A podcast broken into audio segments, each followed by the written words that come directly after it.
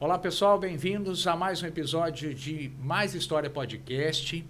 Hoje o 11 já, pessoal. Como vai passando rápido é, essa, esse projeto que nasceu no final do ano passado e cada dia crescendo mais. Agradecemos a audiência, agradecemos os comentários, as sugestões e é, o nosso canal está né, disponível para vocês em diversas plataformas, principalmente no YouTube, que você pode ou deve estar assistindo esse videocast, e o podcast nas plataformas digitais, na, no Spotify e no Apple Podcast.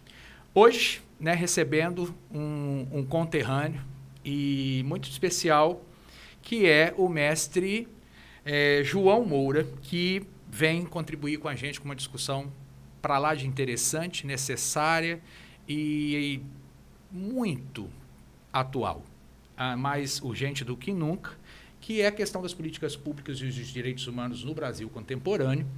E eu gostaria né, de agradecer o João por ter aceitado o convite de vir fazer parte aqui do Mais História nesse episódio que vai discutir um assunto tão relevante para todos nós, humanos. Se vamos falar de direitos humanos, somos humanos e João é advogado, né, tem o seu mestrado é, na área de teologia e vai se apresentar para nós agora. João, seja bem-vindo e as apresentações ficam por sua conta. Maravilha, Nísio. Eu, eu, eu que agradeço o convite. É, agradecer também aqui o Rafa, que está na condução da técnica aqui. É um prazer enorme estar com vocês. É, e é um prazer ainda maior estar em um, em um meio de comunicação de Itaperuna que é a minha cidade natal, cidade é, em qualquer lugar do Brasil que eu vá, é, eu falo de Itaperuna porque é um prazer e um privilégio enorme é, ser um cidadão itaperunense e carregar tudo que a gente carrega a partir dessa, desse lugar. Bom, eu sou o João, eu tenho, eu tenho algumas formações, teologia, educação, direito, com é, mestrado, enfim. É, mas, sobretudo, eu sou alguém disposto a, a colaborar na construção de um Brasil mais digno para todos e todas.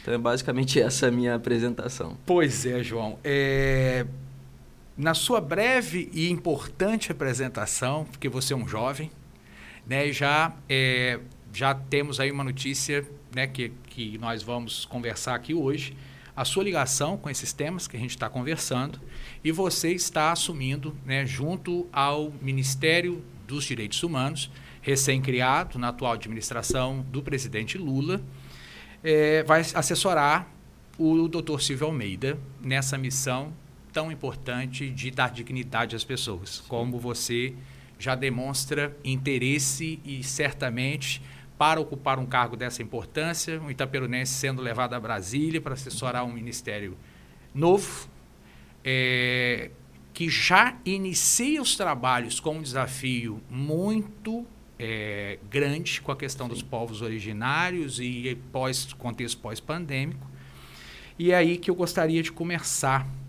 João, ah, em que momento você se viu um, uma pessoa humanista humanitário, ah, morando no interior fluminense, numa cidade como Itaperuna, que tem aí uma desigualdade social de renda, de uso do espaço público. Como que o João eh, começou a despertar esse lado das ciências humanas, da, das ciências jurídicas e da teologia? Onde isso se encontra, esses pontos tão diferentes? É, acho que essa é uma pergunta fundamental, Anísio, porque ajuda a trabalhar uma série de questões muito contemporâneas do Brasil. É, eu venho de uma tradição religiosa, é, enfim, eu fui nascido e criado é, dentro de uma igreja batista, e é a partir daí que a minha formação se dá. Né? Uhum. É, e por que, que eu estou dizendo que há um atravessamento aqui com umas questões contemporâneas? Porque é, no Brasil nos últimos anos a gente viu um protagonismo muito importante da igreja evangélica em relação à extrema direita, mas sobretudo no, nos discursos de ódio, na construção inclusive de atos antidemocráticos, né? Então é, é, legal fazer essa comparação porque toda a minha perspectiva de direitos humanos, toda a minha perspectiva de solidariedade com, na condição humana se dá a partir de uma formação e de uma relação religiosa. Ah, então, por exemplo, eu aprendi muito cedo é, que na igreja a gente acolhia todos e todas ah, indistintamente. Então a gente oferecia cesta básica, a gente vários projetos sociais. Por exemplo, eu fui coordenador de um projeto de educação onde a gente atendia aqui na, na, na Cidade Nova é, crianças com, em, em reforço escolar. Né? Então, a minha formação vem daí. Né? Claro que depois eu fui me qualificando naturalmente, fui é, buscando outros horizontes, mas eu comecei a partir daí. Só que Inclusive, para trazer o, o, José Saramago para a conversa, tem um texto dele chamado Conto da Ilha, Sim. que ele diz o seguinte, bom, só é possível ver a ilha quando você sai da ilha, né? É, e eu consegui ver a ilha que eu, que eu me encontrava saindo da ilha em que eu me encontrava. Me mudei para o Rio de Janeiro para trabalhar numa ONG chamada Viva Rio, uma ONG fundada pelo Rubem César e pelo Betim, né? que é, tem um trabalho excepcional, diga-se de passagem. Exatamente. É, um, é, é a, na, na, época era a maior ONG é, do Brasil, foi, foi um, uma oportunidade extraordinária trabalhar no Viva Rio. É, e olhando para a ilha em que eu me encontrava, aqui em Itaperuna, eu percebi que, bom, a, a melhor coisa que eu fiz foi, de fato, fazer o êxodo desse espaço, desse ambiente, porque se esse espaço, esse ambiente que me formou, ele já não era mais possível a minha expansão, porque é isso, eu ia expandindo, ia percebendo uma certa é, inadequação do que o João estava se tornando com o horizonte é, material. Desenha, exatamente, né? exatamente. E por conta disso eu fui é, outros voos e aí a vida foi acontecendo. Então eu acho que a coisa mais fundamental na minha perspectiva de direitos humanos foi a minha relação com uma religião muito interessante você falar nesse ponto, João, e realmente é condizente com o que as religiões pregam. Né? O, os direitos humanos, eu costumo falar com os meus alunos, que eu tenho né, o prazer, como a gente estava aqui conversando antes de iniciar, é, dar aulas para alunos no curso superior para falar de educação, cultura Isso. e direitos humanos, que é algo que muitas pessoas têm um estereótipo criado, muitas das vezes, por uma narrativa que não se sustenta na realidade, e que afastam as pessoas de procurar a entender a, a natureza disso. Mas a religião perpassa certamente há muito, como né, sabemos, Sim. o amor ao próximo, o respeito exato, à dignidade exato, humana, exato. que são valores tão essenciais né, ao que nós chamamos de, de direitos universais e direitos humanos hoje. Exatamente. E os religiosos, grandes líderes que nos inspiram, né, é. humanistas, é. É, já eram defensores Exato. dos direitos humanos. O, o Boaventura, Boaventura é um sociólogo português, uhum. ele tem um texto maravilhoso é, que diz o seguinte, o título do texto é Se Deus fosse um ativista dos direitos humanos.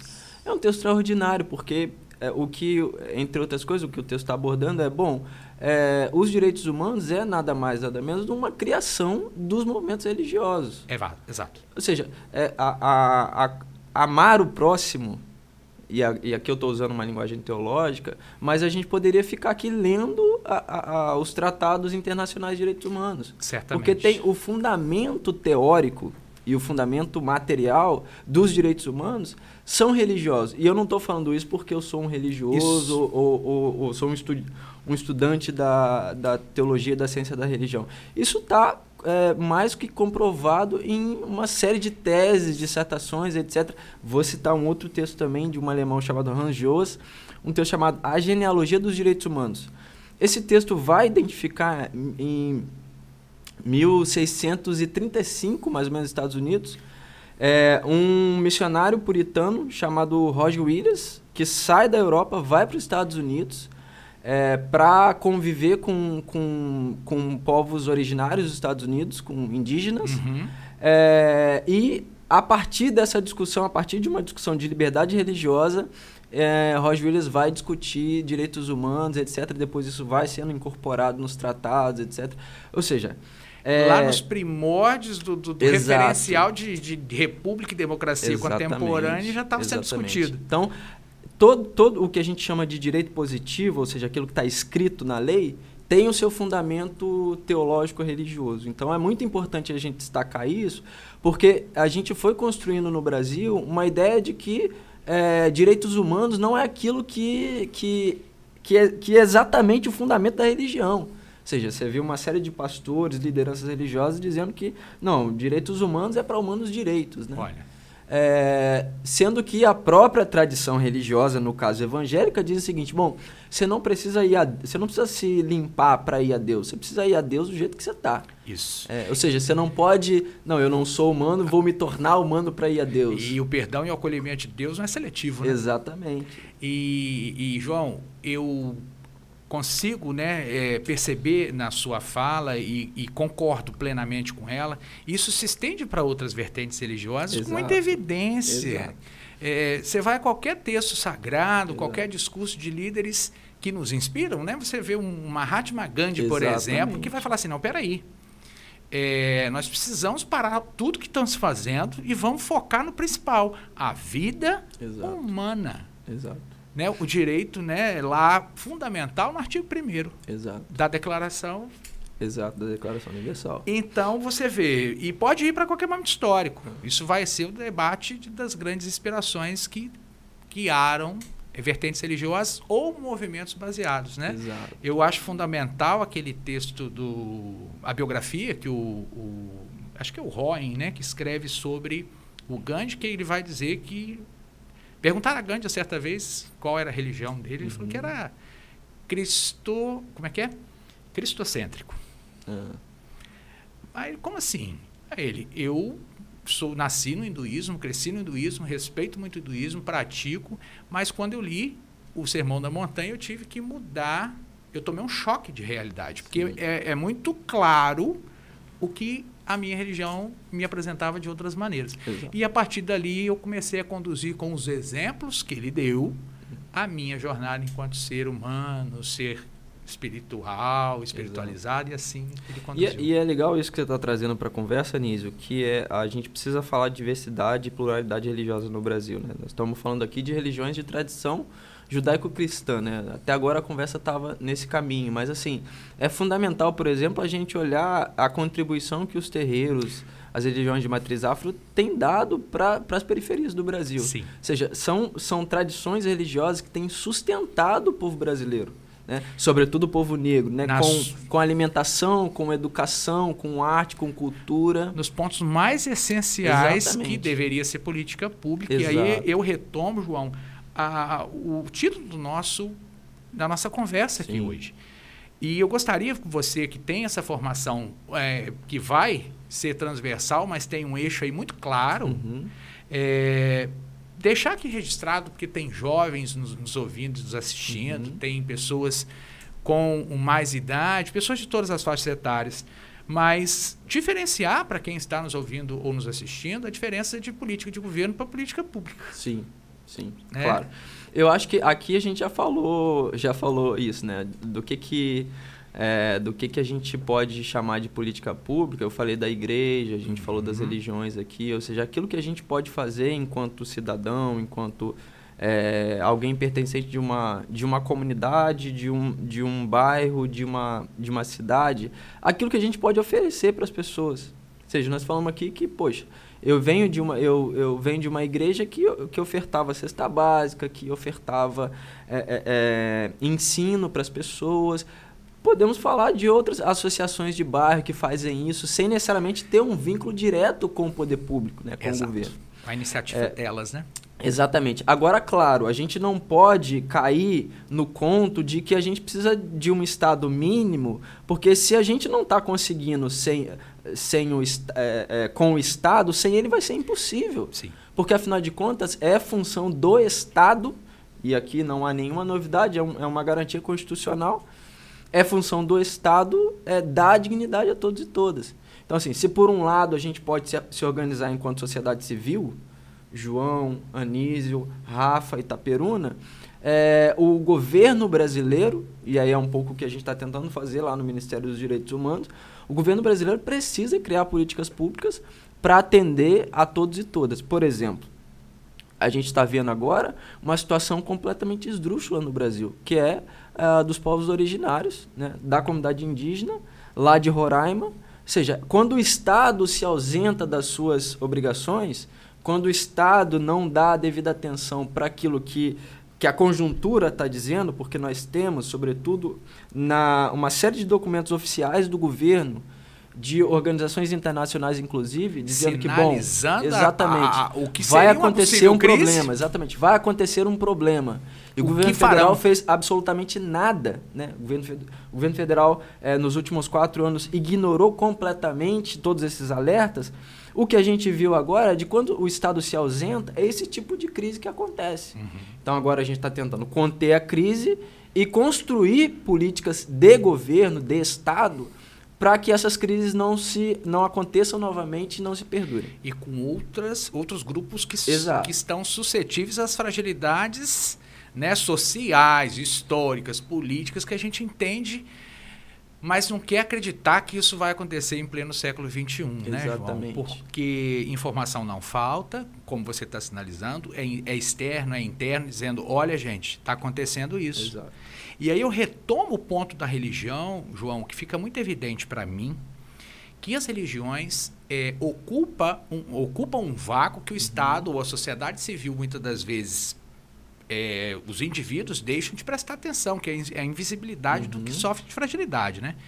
Eu vejo o trabalho, por exemplo, que as igrejas evangélicas, nas mais variadas vertentes, fazem com, por exemplo, o dependente químico, uhum. com o morador de rua, Uhum. que são as pessoas invisíveis, né? Como uhum. muita literatura diz, os invisíveis sociais. Sim.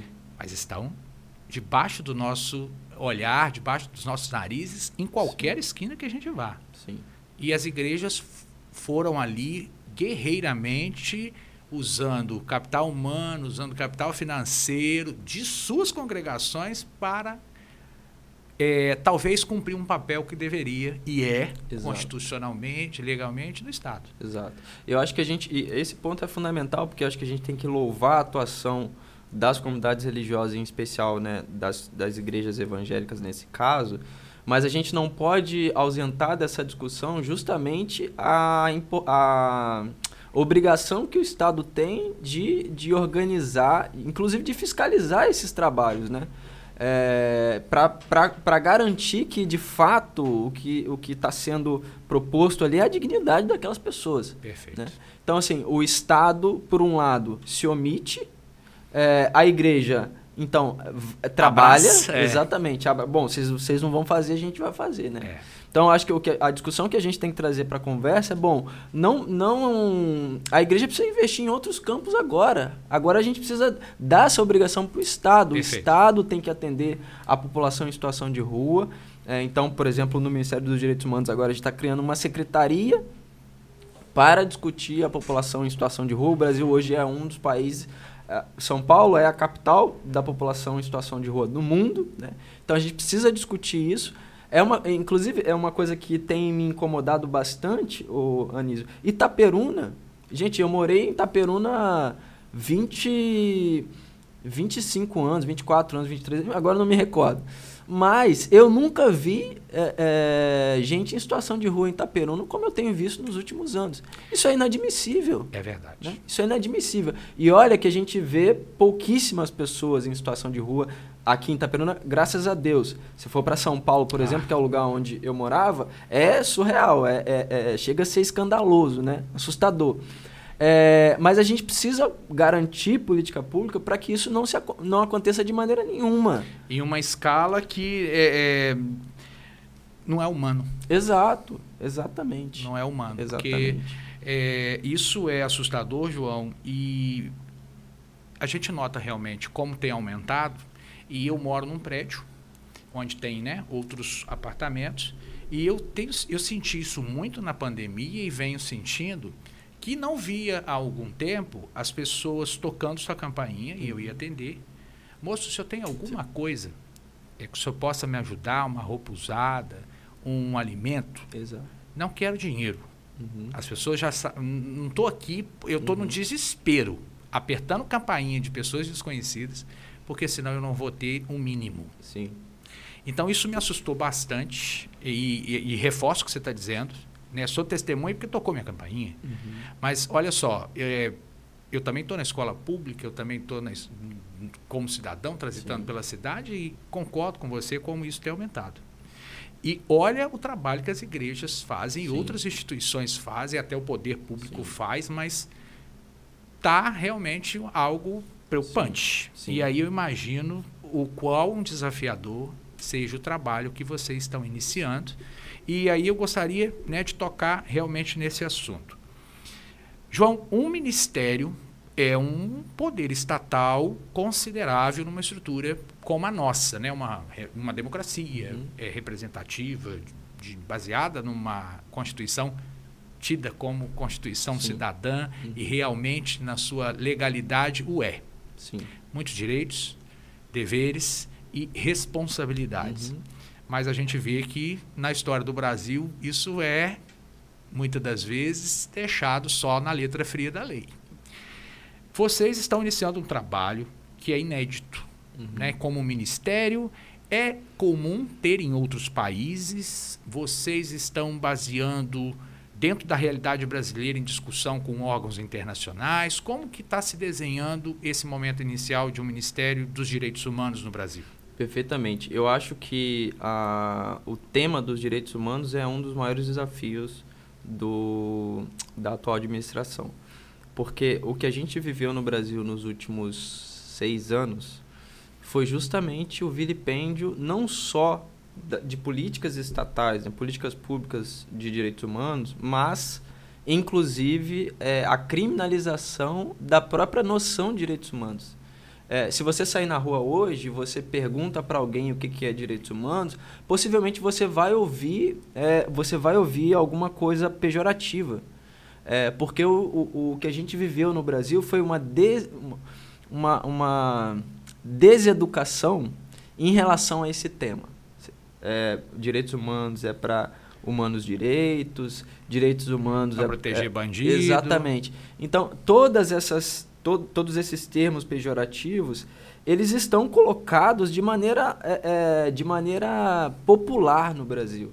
Então, a nossa luta é construir no interior do Estado, ou forta construir e fortalecer políticas que já existem, é, mas, sobretudo, reeducar a sociedade brasileira de que direitos humanos é um tema fundamental. Porque, veja, quando a gente sai na rua e a gente é, eventualmente, é, é eventualmente cai num buraco ou eventualmente é, é, não, não não é respeitado o nosso direito de ir e vir, isso não significa que, ah, não, é porque a administração é, pública não, tá, não, não é legal, o prefeito não investiu aqui na rua. Não, isso é falta de direitos humanos, porque Também. isso é uma garantia constitucional. Né?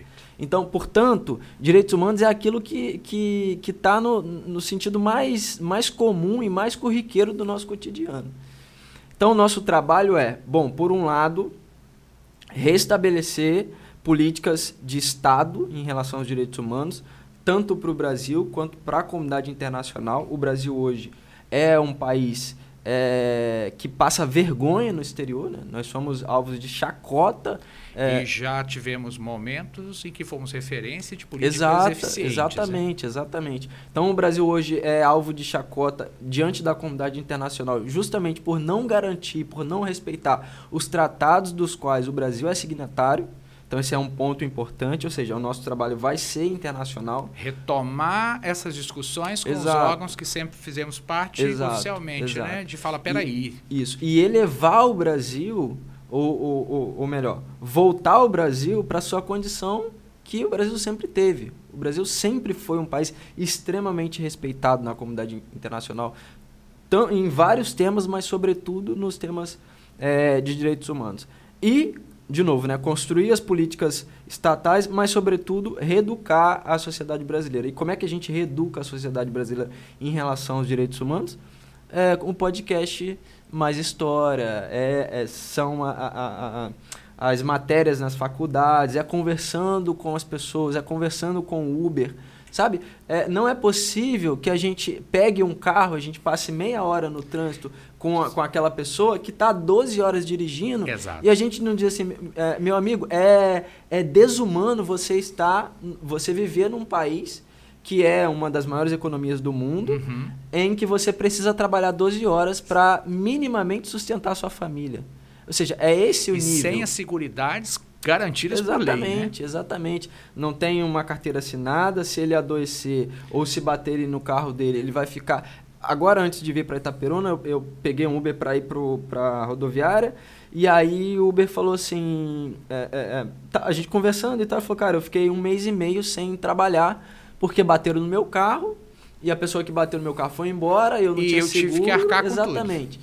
É, então, assim, é esse o nível que a gente precisa debater, porque afinal de contas, direitos humanos não é exatamente isso que a, que a grande mídia, que inclusive a extrema-direita, tenta fazer a gente acreditar e popularizou tudo isso. Né? O que a gente precisa dizer para as pessoas, bom, se a gente não garantir direitos básicos para todos e todas, esse país vai virar uma coisa. O, um Estado robesiano aí, né, Exato, né, academicamente, exatamente. Estado de natureza, né? A lei do mais forte. Cada um que se vire exatamente. a sua própria maneira. Exatamente. E, e João, acredito, né, nós que estudamos, buscamos aí uma formação, que fizemos valer um direito nosso, né, que fique muito claro que a educação deveria ser ou e é garantida por lei, é um caminho né, para tirar as pessoas dessa, desse obscurantismo, dessa ignorância, como a palavra diz, de ignorar aquilo que é o essencial, o que realmente deveria guiar a nossa conduta como pessoas, uhum. como seres humanos que somos. Como vocês pensam realmente a, a parceria educação e direitos humanos? É, isso é uma, uma pauta na agenda de vocês?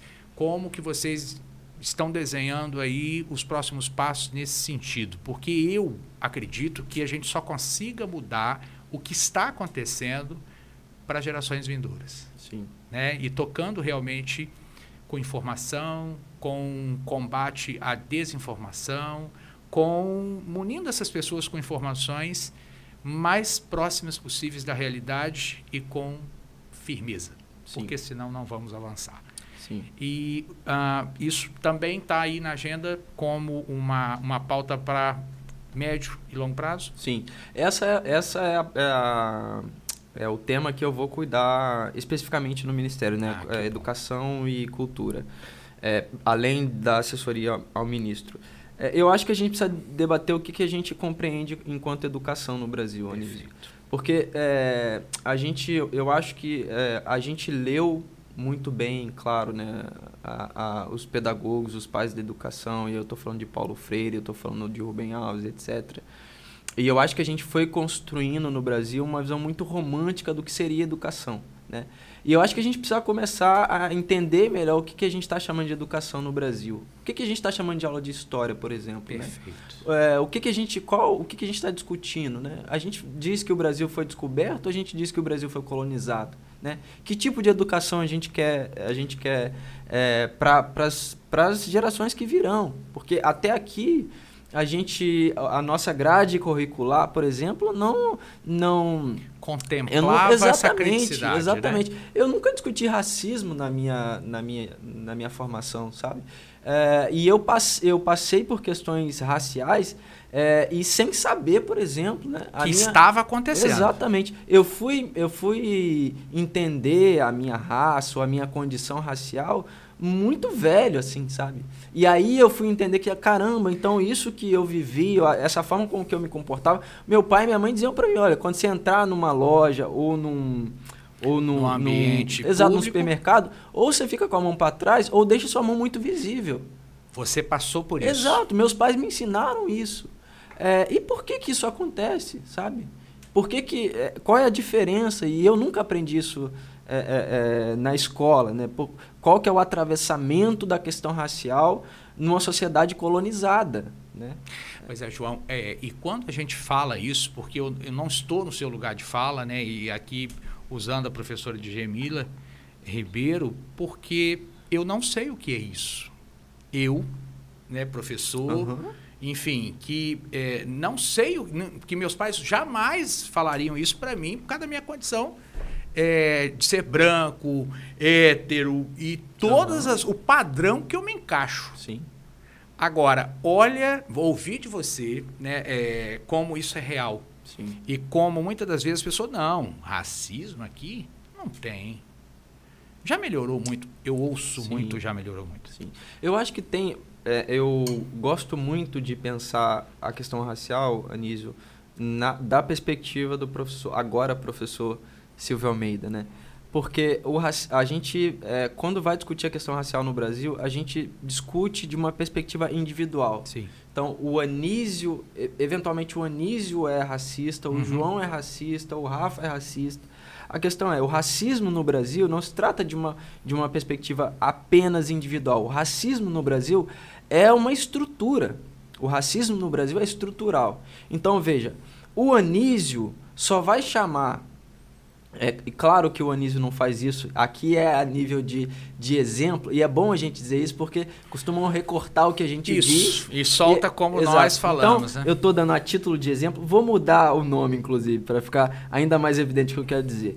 O, o, o Matheus só diz que uma outra pessoa eventualmente é, é macaca ou qualquer termo pejorativo, pejorativo que seja, racial. porque é, ele está autorizado juridicamente, Perfeito. socialmente, economicamente a dizer aquilo. Porque quando ele diz isso, ele não está preocupado se o direito vai puni-lo em relação a isso.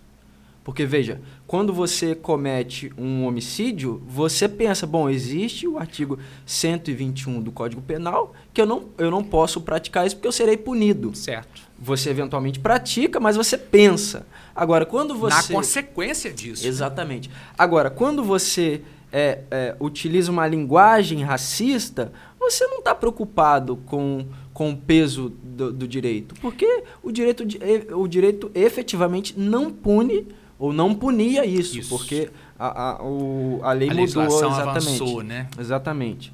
É, então, eu acho que. E, e por que, que eu estou insistindo nessa, nessa leitura? Porque, veja, então, há uma estrutura que garante o racista é, a protagonizar cenas como essa. Deploráveis como essa. Exatamente.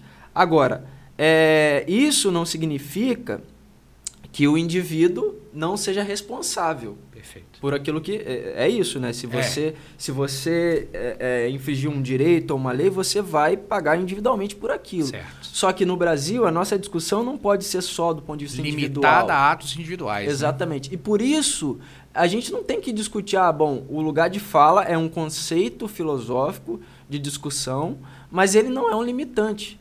Porque a questão racial no Brasil hoje, ela precisa ser discutida efetivamente pelos brancos. Claro. Porque, então, assim, ah, mas a minha condição é, é, de branco não me obriga. Não, então, mas você, enquanto branco, precisa discutir precisa isso, discutir porque isso. A, a, a comunidade negra precisa de aliados. Certo. Então, assim, é, eu fico muito feliz quando eu encontro alguém como, como Onísio e como tantos outros professores, etc e tal, que diz o seguinte, olha, é, é, muito embora eu não tenha sofrido isso, essa é uma pauta que eu quero carregar para a sala de aula, é. para as entrevistas que eu faço, e, porque esse também é um problema meu. Porque me incomoda sobremaneira, João, porque é, é, é, é, é, tão doloroso e eu nunca vou saber o que é a sua dor, seja ela percebida no momento ou depois, porque os escândalos que a gente está vendo sobre isso, de violência racial em todo o mundo, em todas as esferas, e a naturalização ou banalização dessa discussão, é gritante. E eu me incomodo porque eu falo, peraí. E hoje eu olho para o passado e vejo que realmente nas nossas, quando estudamos, não tínhamos. E hoje, João, eu garanto, né, como professor de sala de aula, temos uma juventude muito mais atenta e cuidadosa com isso. Apesar dos pais ou avós acharem que estão alienados com o rosto enterrado num celular, eles estão acompanhando essas mudanças. E cada vez mais se colocam nas, nos depoimentos, nas, nos debates da, da própria, do uhum. próprio conteúdo escolar, que nós não tivemos, as posições deles. Isso é muito interessante ver que o futuro é promissor. Sim.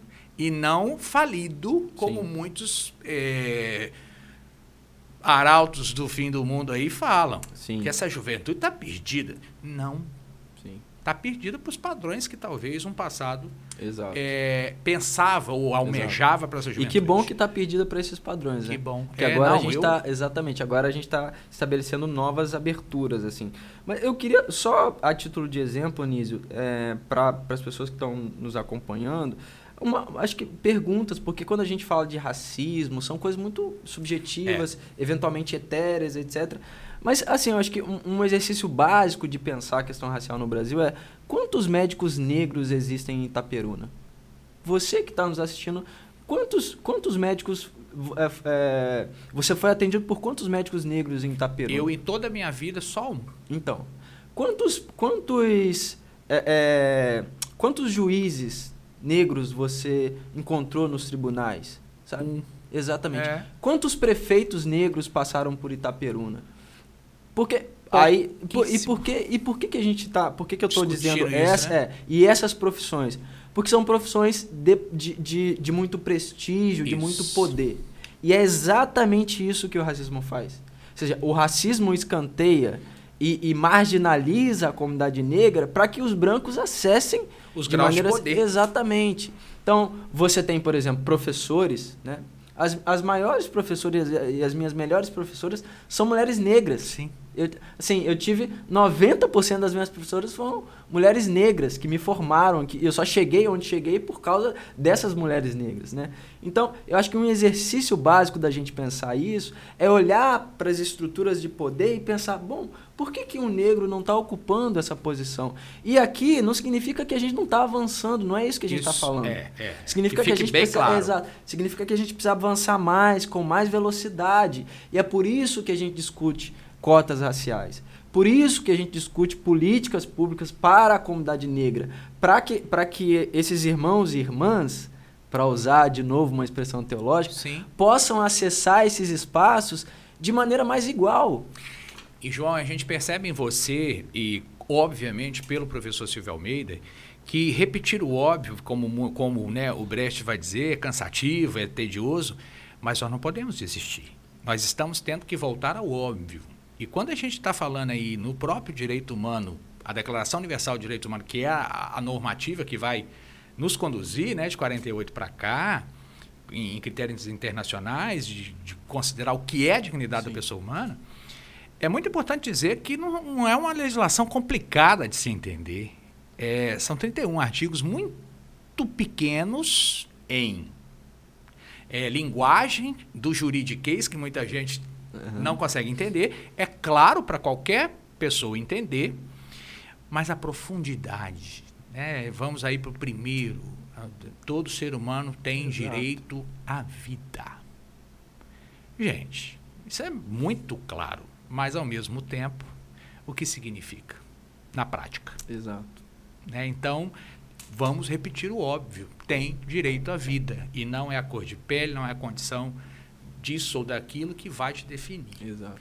E eu tenho percebido na juventude, João, eles preocupados e atentos a discussões para a questão racial, sim, Uhum. a questão de gênero, sim, os tabus que as nossas gerações, né, nós e os passados, se esquivavam, é, eles estão provocando, é, procurando e discutindo, Uhum. no sentido de falar assim: eu gostaria de entender melhor isso ou aquilo.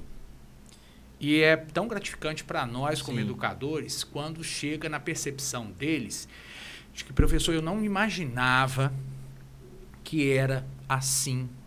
Ah, eu pensava de outra forma.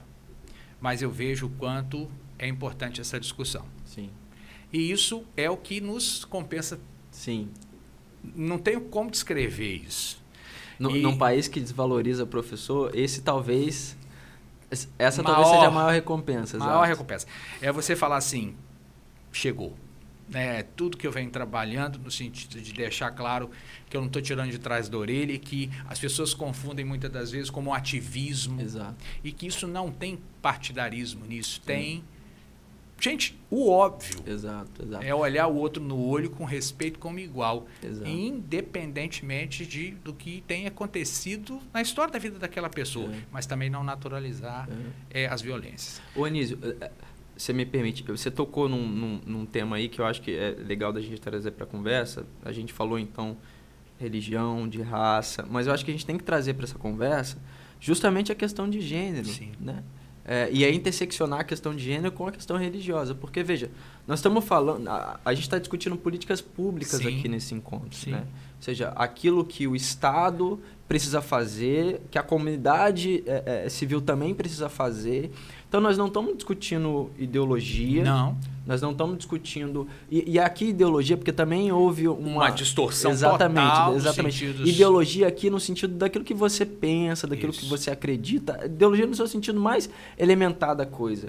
Nós não estamos discutindo aqui a sua posição teológica ou de fé em relação a qualquer tema. Nós estamos discutindo aqui a possibilidade de todos e todas terem vida.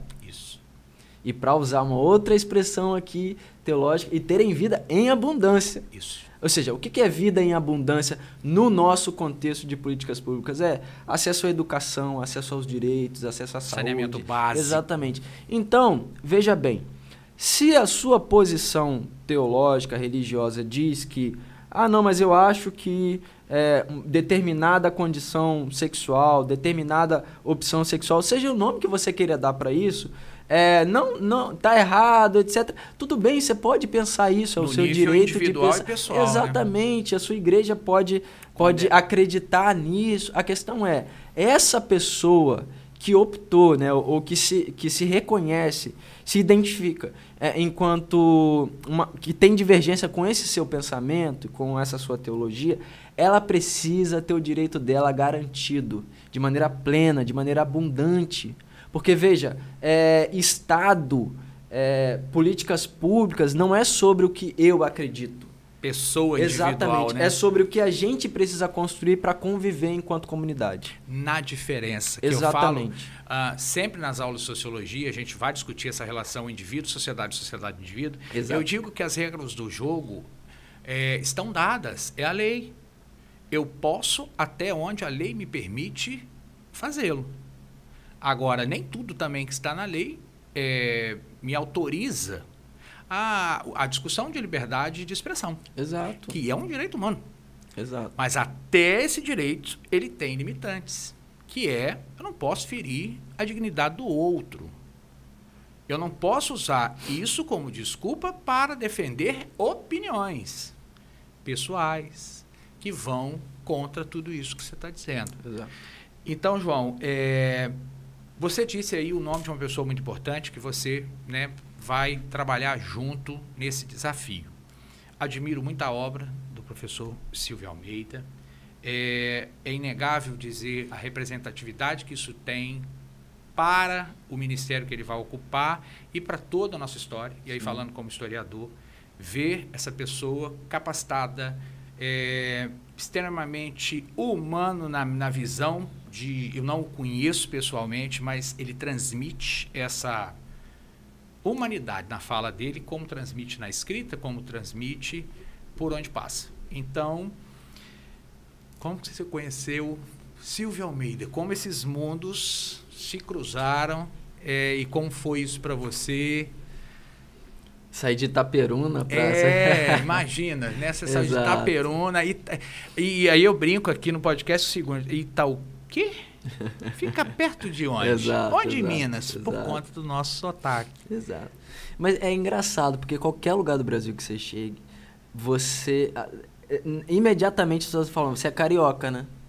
Você? Exato. Eu, exato. eu é incrível isso, cara. Assim, mineiro. Pois é, cara.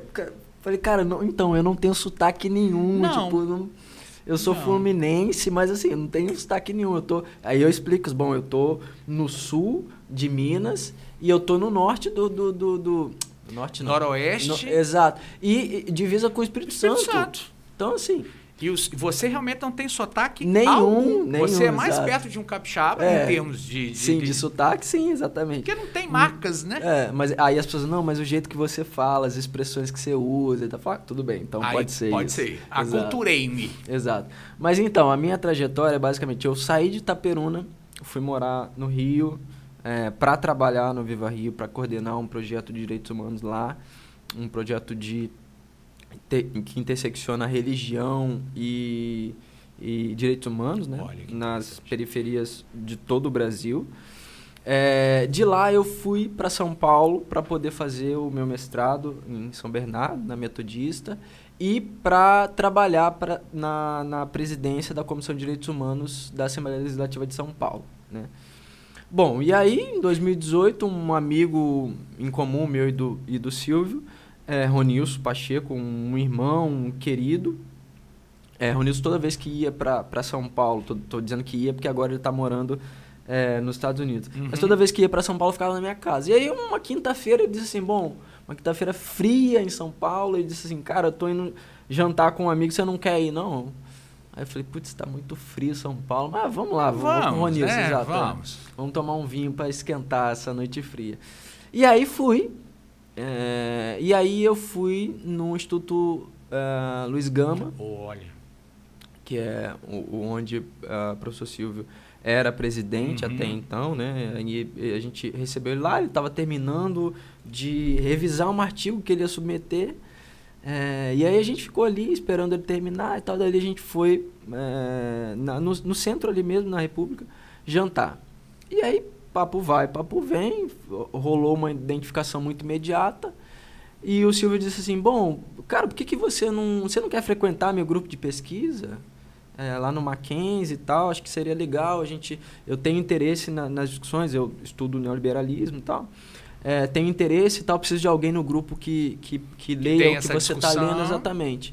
A intersecção também com a religião me interessa e tal. E aí, desde então, comecei a frequentar o grupo do professor Silvio e a gente foi construindo uma relação de amizade, né? É, frequentei o grupo de estudos dele, fui, fui estagiário no escritório de advocacia. E perdão, o ano era? 2018, 2018. por ali, é. 2019, desde então. Fui estagiário no escritório do, do Silvio. É, e aí, na, no final do ano, quando o presidente Lula fez o convite, a, o professor Silvio, a gente, enfim, eu, a gente tinha marcado um café é, em um dos escritórios dele. Falou, aí ele me mandou mensagem falando: João, é, eu tô indo para casa. Vai lá para casa pra gente. Porque eu, não, eu preciso ir para casa porque amanhã de manhã eu tenho que ir para Brasília vamos lá para casa. Sim. Conversar e tal. Ah. Aí eu, a gente foi, foi, fui para casa dele e aí ele me fez o convite para integrar a equipe dele em Brasília, no ministério. E agora tô... Tá, tá partindo. Exato, né? Tô experimentando isso já desde Na o prática. do início do mês, exatamente. Muito feliz, eu acho que é, o presidente Lula não teria uma escolha melhor do que o Silvio. O Silvio é uma pessoa extremamente preparada para ocupar o cargo que está ocupando. Alguém que tem articulações a níveis é, internacionais assim, muito importantes, que vai ajudar o Brasil. É, o Silvio é muito respeitado, é, sobretudo na, no ambiente da ONU, né? É, mas o Silvio, sobre, é, acho que a, o, a, o ponto mais importante do Silvio, do ministro Silvio Almeida, é justamente o seu amor pela reconstrução do Brasil. Né? Então, o, o Silvio, inclusive, um, um, uma das, da, da, das chaves teóricas que ele, que ele trabalha é o pensamento social brasileiro, né? Isso Florestan é, Fernandes, é. etc, etc, que são intelectuais que pensaram o Brasil, pensaram a reconstrução um do Brasil. Um Brasil diferente, né? Exatamente. O, o, o famoso o discurso do, do, do Stephen Swank, né? Que vai olhar para esse país do, como um país, Brasil, um país exatamente, futuro. Exatamente. Mas esse futuro chegou. Exato, exato. Então eu acho que alguém que leu muito bem o Florestan, uhum. Pergunta do Florestan, bom, a gente precisa construir uma sociologia brasileira. Não Perfeito. adianta a gente ficar pensando numa sociologia francesa. A gente precisa construir a nossa é. sociologia. A todo respeito a Roger Batista, Exatamente. que o, o, o, o, o formou. Exatamente. Mas olha, é a hora de jogar para cá. Exato. É, então, alguém que leu muito bem esses intelectuais e que agora está profundamente preparado para reconstruir o Brasil. Porque, veja, é, a gente passou os últimos seis anos por uma profunda desconstrução é, do Estado brasileiro. Uhum. Né? Então, nós tivemos a privatização de importantes órgãos do governo, e a privatização é, é a, significa uma série de coisas, entre elas o enfraquecimento do Estado, é, portanto, é, a gente tem a nossa aquilo que é mais rico entre nós vendido, então a gente está na mão das pessoas. A gente está na mão de uma pessoa, de duas pessoas, de um grupo de pessoas. mas a gente está na mão de, de poucas pessoas, ou seja, Sim. não é do povo brasileiro. Uhum. Né? É, a gente passou por um enfraquecimento de direitos e, e, de processos democráticos de maneira muito radical nos últimos seis anos, mas sobretudo nos últimos quatro anos, né?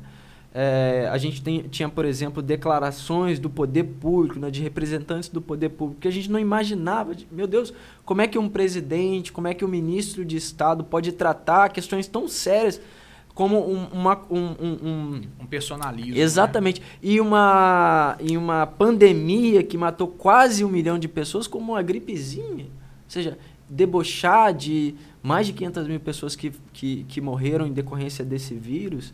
Não é possível que um chefe de Estado trate isso com, com, tamanho, com tamanho de desdenho. Né? Uhum. Né? Então foi isso que a gente experimentou no Brasil. Então agora é hora de reconstruir esse país.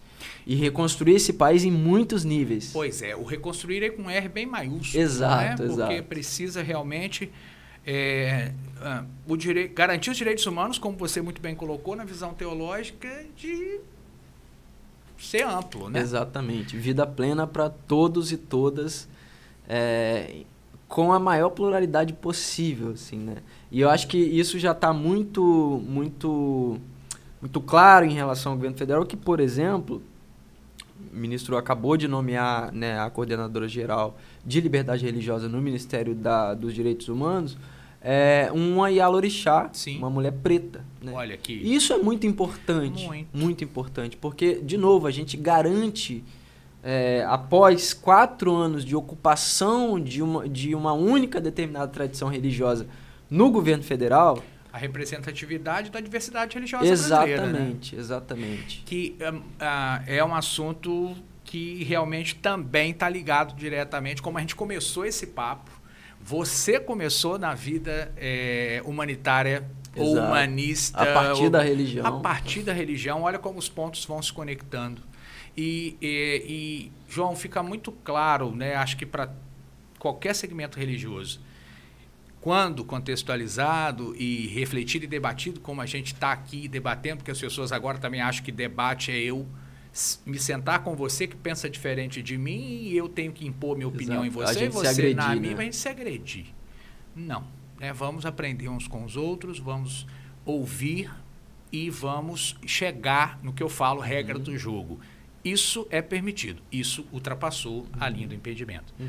Então, é, a educação, João, é a minha bandeira maior no sentido de pensar as transformações. Eu escolhi a educação uhum. como um meio de dar a minha contribuição para esse futuro. Uhum. Ou para o Brasil que eu gosto, desejo e gostaria de ver.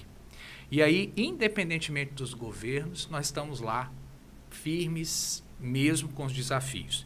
E a minha última colocação com você, João, tem a ver com o que a gente está atravessando na educação, que também a gente nos une, uhum. né, como acadêmicos uhum. que somos. João, estamos no novo ensino médio. Um novo ensino médio que tem, eu falo, converso isso com os colegas na sala de aula, converso com os alunos, que a gente teve perdas e ganhos. Uhum. Como toda transformação é impactante, nós estamos nos adaptando a essa nova realidade que precisa mudar, como você está falando. O que, que é dar aula de história? Eu acho inconcebível, e o canal também tem essa natureza, de que você aprenda a linhagem francesa uhum. dos reis franceses uhum. e não saiba por que, que Itaperuna chama Itaperuna e qual, quais eram os povos que estavam aqui antes de nós. Exato. Então, é ganho. Eu vejo aí abertura no, no, nos componentes curriculares uhum. para se discutir história local. Ótimo mas também você vê outras discussões que seriam fundamentais, Exato. como a filosofia, Exato. a sociologia, serem trazidas para outros componentes que você não vê muito espaço para o debate. Exato. Talvez tenha para ação, uhum. projetos e tudo mais, que vai despertar em um, em dois, uhum. em dez, em cinquenta. Mas e no geral? Uhum. Então é uma discussão. Como vocês pensam essa questão de inserir ou nos aproximar como educação e direitos humanos, para a gente já caminhar para o final, porque já olha como a hora passa, né? Pois é.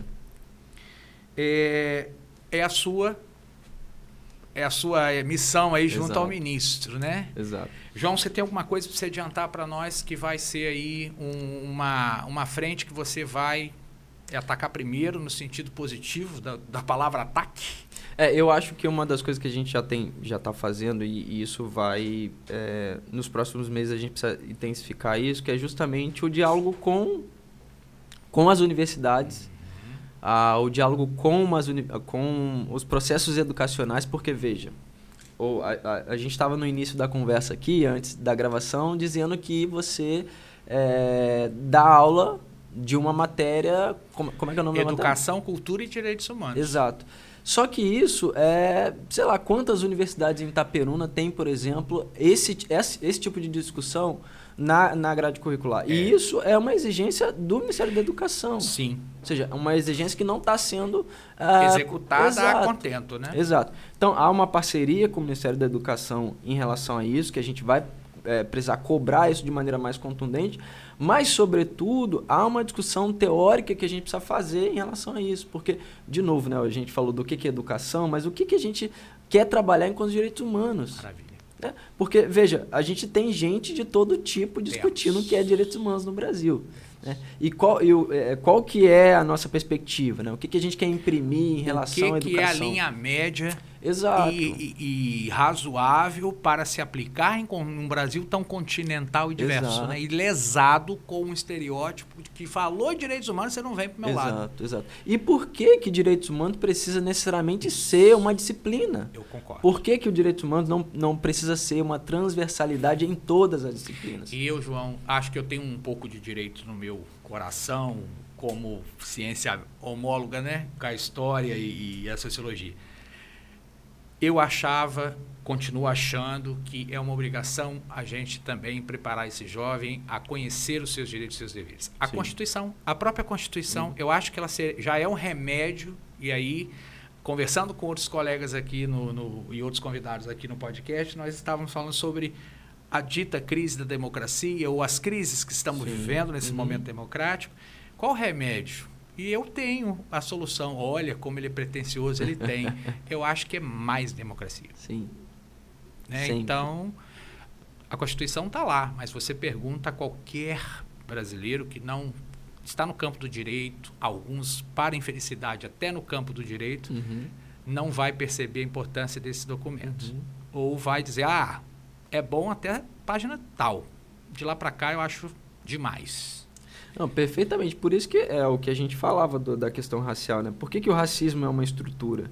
Porque ele, inclusive, implica na não leitura desse tipo de direito, exatamente. Então, você está lendo um artigo, não, mas esse aqui a gente passa, a gente não aplica agora, deixa para depois, etc e tal. Então, e, falando do racismo, eu poderia falar, por exemplo, da questão de gênero em relação às mulheres. Perfeito. Né? A garantia do direito da mulher existir no Brasil a garantia da, da, da comunidade LGBT, o, o, Brasil é o país que mais mata a comunidade LGBT no mundo. E nós não estamos discutindo isso. É. E veja, nós não, a, a, questão é tão elementar porque a gente está discutindo a possibilidade, a possibilidade, de vida de alguém. O que já está posto há trinta e tantos anos Exato. de marco legal. Exato. E eu tenho absoluta certeza de que as pessoas que nos, nos acompanham, nos assistem nesse momento, é, se você perguntar para essa pessoa se uma LGBT precisa é, tem a sua precisa ter a sua vida garantida, eu tenho absoluta certeza que essa pessoa vai dizer assim, tem que ter, tem que ter, porque todo ser humano é digno de ter vida. Sim. Então, se você pensa assim, é hora da gente colocar a mão na massa e fazer com que esse direito seja garantido. Então, como é que a gente faz isso? A gente faz isso pressionando os nossos deputados estaduais, federais. A gente faz isso pressionando os nossos vereadores e prefeitos. A gente faz isso pressionando o presidente da República. A gente faz isso ensinando na, na, na sala na, de aula. Na sala de aula. E não aceitar, é, o que eu falo também que a gente peca muito por omissão, né? Não aceitar que, mesmo não fazendo, você não deixar que outras pessoas Exato. façam. E aí a questão do racismo recreativo ah, ou o preconceito, não tem como, gente, a gente aceitar isso de maneira natural. Exato. Ah, não é comigo, eu não vou me envolver. Mas é outro ser humano. Amanhã pode ser com Exato. você. Exato. E se ninguém fizer nada, ah, ou não te apoiar, você vai ficar ali totalmente exposto a, a qualquer sorte é... Amanhã você pode ser uma vítima, né? Hoje, hoje não é com você, mas amanhã pode ser. Pode então, ser. E, é, e, é, por isso que a gente precisa garantir um país democrático. Uhum. E por isso que a gente precisa garantir um Estado de direito. Porque veja que curioso. Até então, no Brasil, a gente não questionava, por exemplo, é, a população carcerária no Brasil. Um assunto que é, certamente rende outros Exato. podcasts. Gente, as, a, a, esses dias um aluno chegou para mim e falou assim: é verdade que os presos ganharam aumento no salário? Não, é. é né? Aí eu falei: oi, peraí. Preso não recebe salário. Exato. Não, professor, aquele negócio que eu falei, não, você está confundindo com auxílio e reclusão. Exato. Que é uma minoria que tem direito. Aí Exato. expliquei o que era. Exatamente. Aí ele falou: Ah, entendi. Então é a família, mas estava contribuindo para ter direito. Exato. Falei, isso. Agora, vai olhar os números. Exato. Não acredita no que chega no WhatsApp de forma é automática. Exato. E, e, e, e, veja que curioso, porque a extrema-direita e, e, algumas, algumas pessoas, uma parcela da população e dos parlamentares, dizem que, é, bom, direitos humanos é para bandido, direitos humanos é para humano direito. Enfim, todos esses, esses termos pejorativos que a gente conhece. Só que, bom, essa mesma parcela da população foi é, tentar um golpe de Estado na, no dia 8 de janeiro do, do, do presente ano. Né?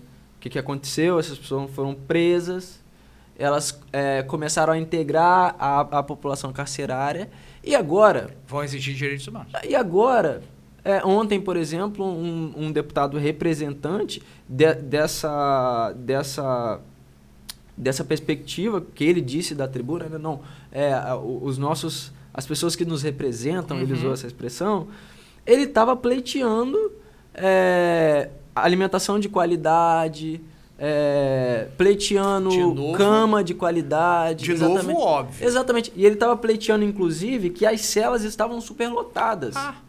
Então é ótimo que ele pleiteie isso. Só que. É um debate antigo. Exato, nosso... exatamente. Só que a gente não tem que pleitear isso para os nossos iguais. A gente tem que pleitear isso para todos.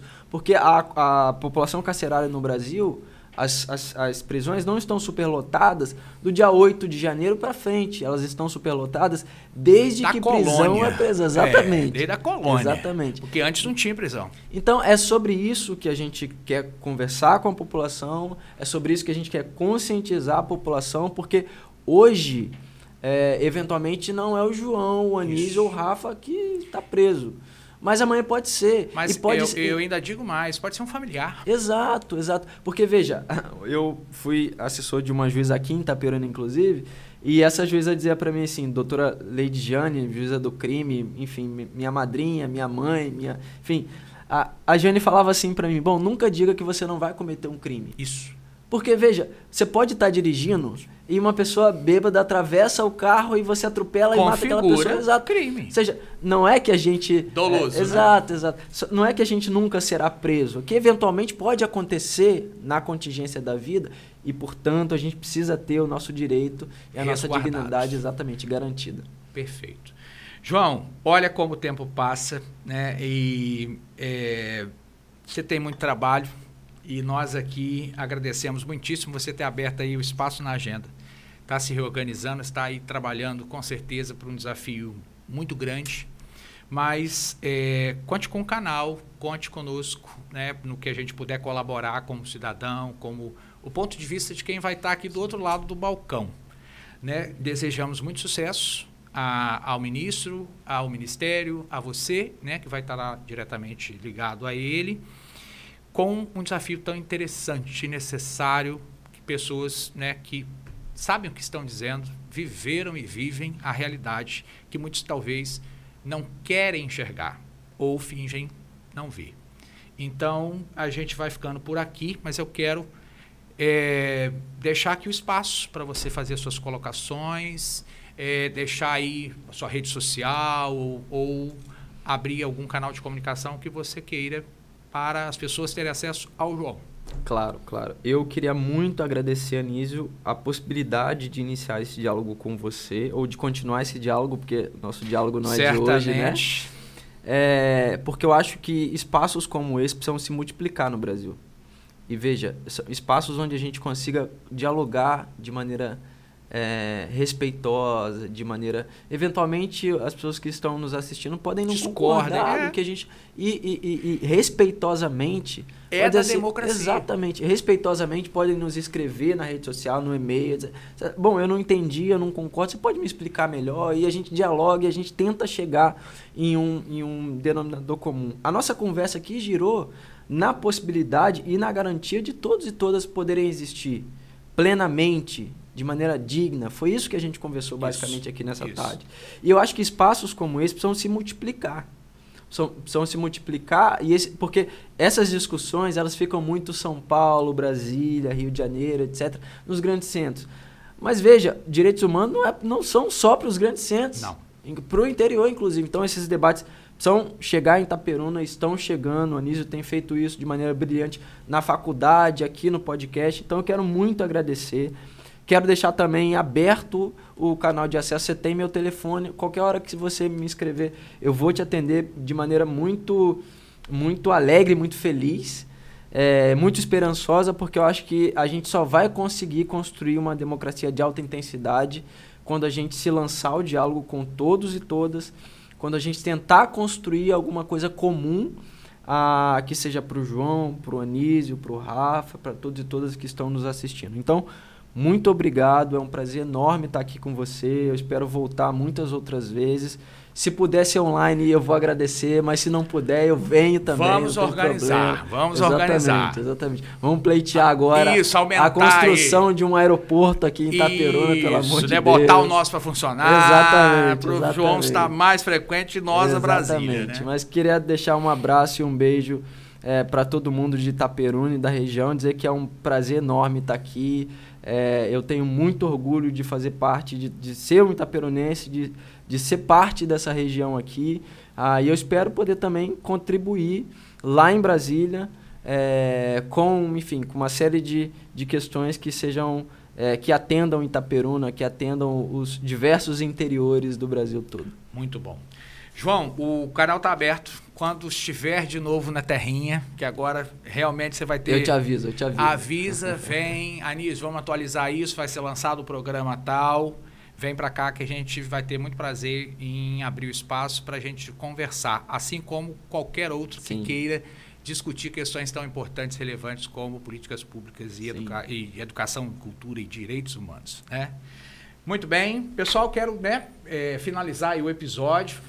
Deixo- pedindo que vocês deixem os comentários, que vocês se inscrevam no canal para né, terem acesso a discussões como essa e outros assuntos que nós trazemos aqui no Mais História, aí orquestrado pela agência CAIA e realizado pela Zion Studios, né, com toda essa produção que a gente tem muito carinho né, por ela. Né? O nosso diretor Rafa está aqui, abraço para o Rafa, que faz é, muito profissionalmente o que a gente vem desenvolvendo aqui. Então, o sucesso do canal é o sucesso de todo mundo. E, João, mais uma vez, mais do que sucesso, né? realizações e realizações na Isso. sua jornada daqui para frente. Chegamos ao final, então, do 11 eh, primeiro episódio do Mais História Podcast e Mais História em Nossas Vidas. Boa. Bom demais. Foi bom, hein? Que Foi muito coisa bom, boa. muito bom. Que coisa boa. Mas, João, o que nós pudermos colaborar, Vamos pode é, nos acionar também, a via daqui para lá e de cá para lá. É, certamente nós vamos né, dialogar no futuro, breve.